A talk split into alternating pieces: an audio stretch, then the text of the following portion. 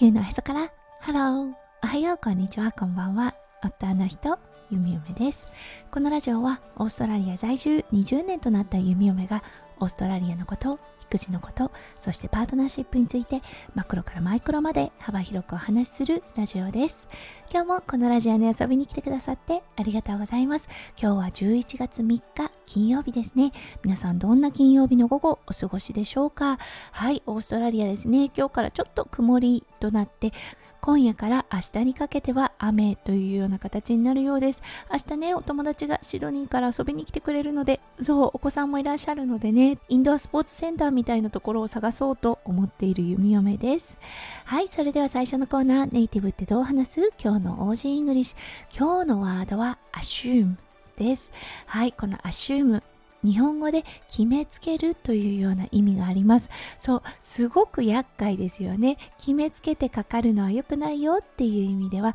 It is not good to assume みたいな感じで表現します。はい。今日のね、メインテーマにも関わってくるワードとなるので、今日はね、assume 決めつけというようなワードのご紹介をさせていただきました。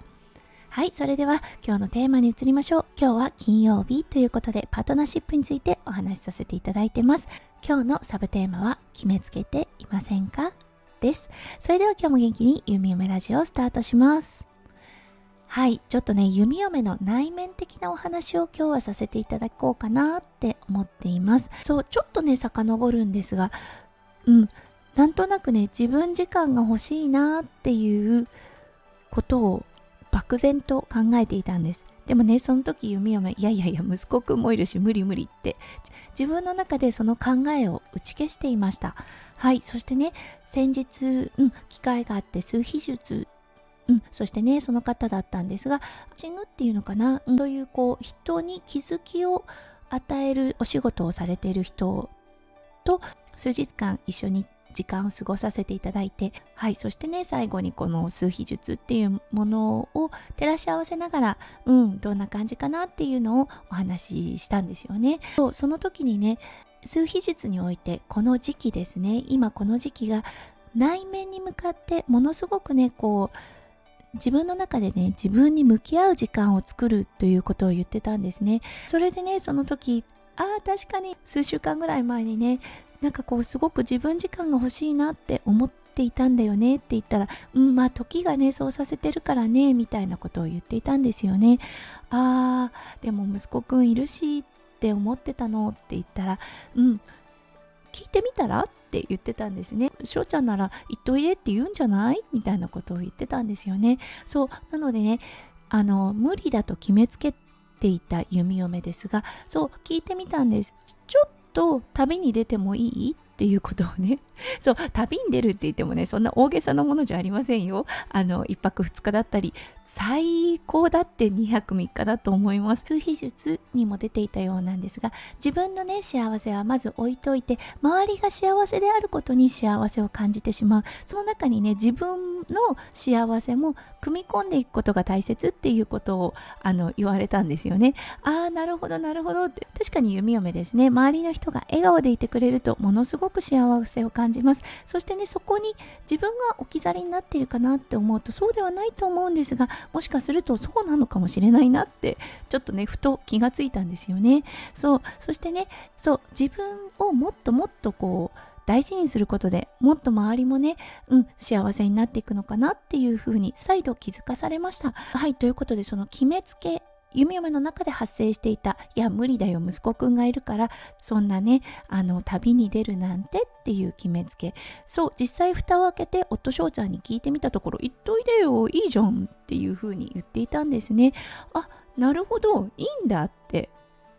かえってね、こう、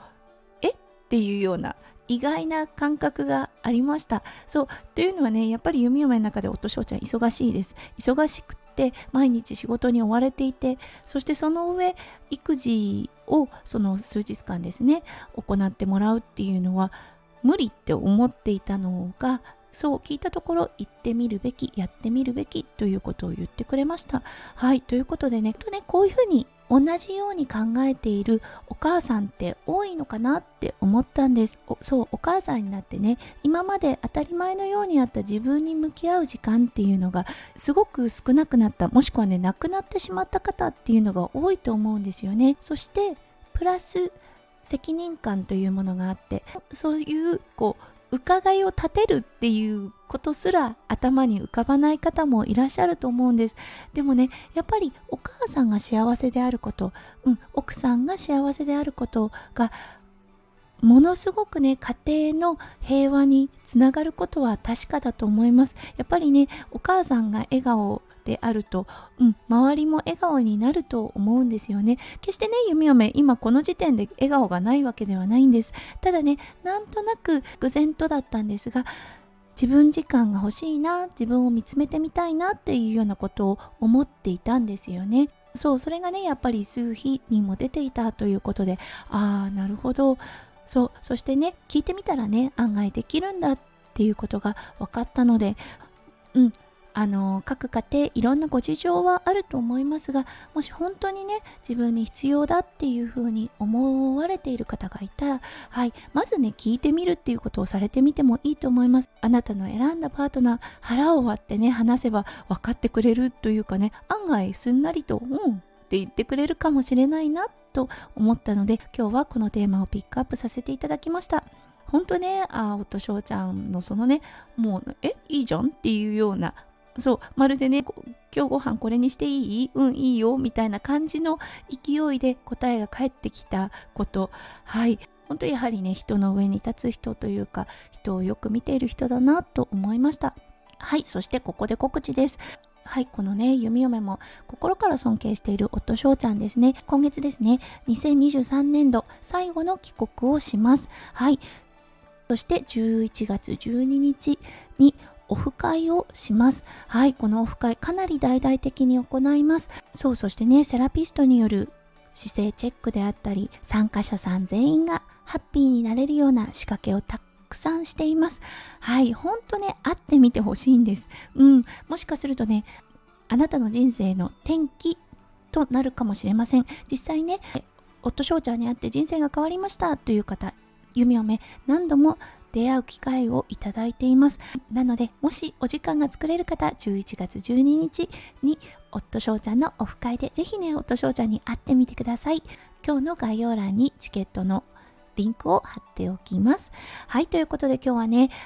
決めつけていませんかというようなテーマでお話をさせていただきました。ちょっとね、弓嫁の内面の話ともなりましたが、もしかすると、ああ、共感するなというような方もいらっしゃったかもしれませんね。はい。ということで今日も最後まで聞いてくださって本当にありがとうございました。皆さんの一日がキラキラがいっぱいいっぱい詰まった素敵な素敵なものでありますよう夢をめ心からお祈りいたしております。それではまた明日の配信でお会いしましょう。地球のおへそからハロー、弓嫁ラジオ、弓嫁でした。じゃあね、バイバイ。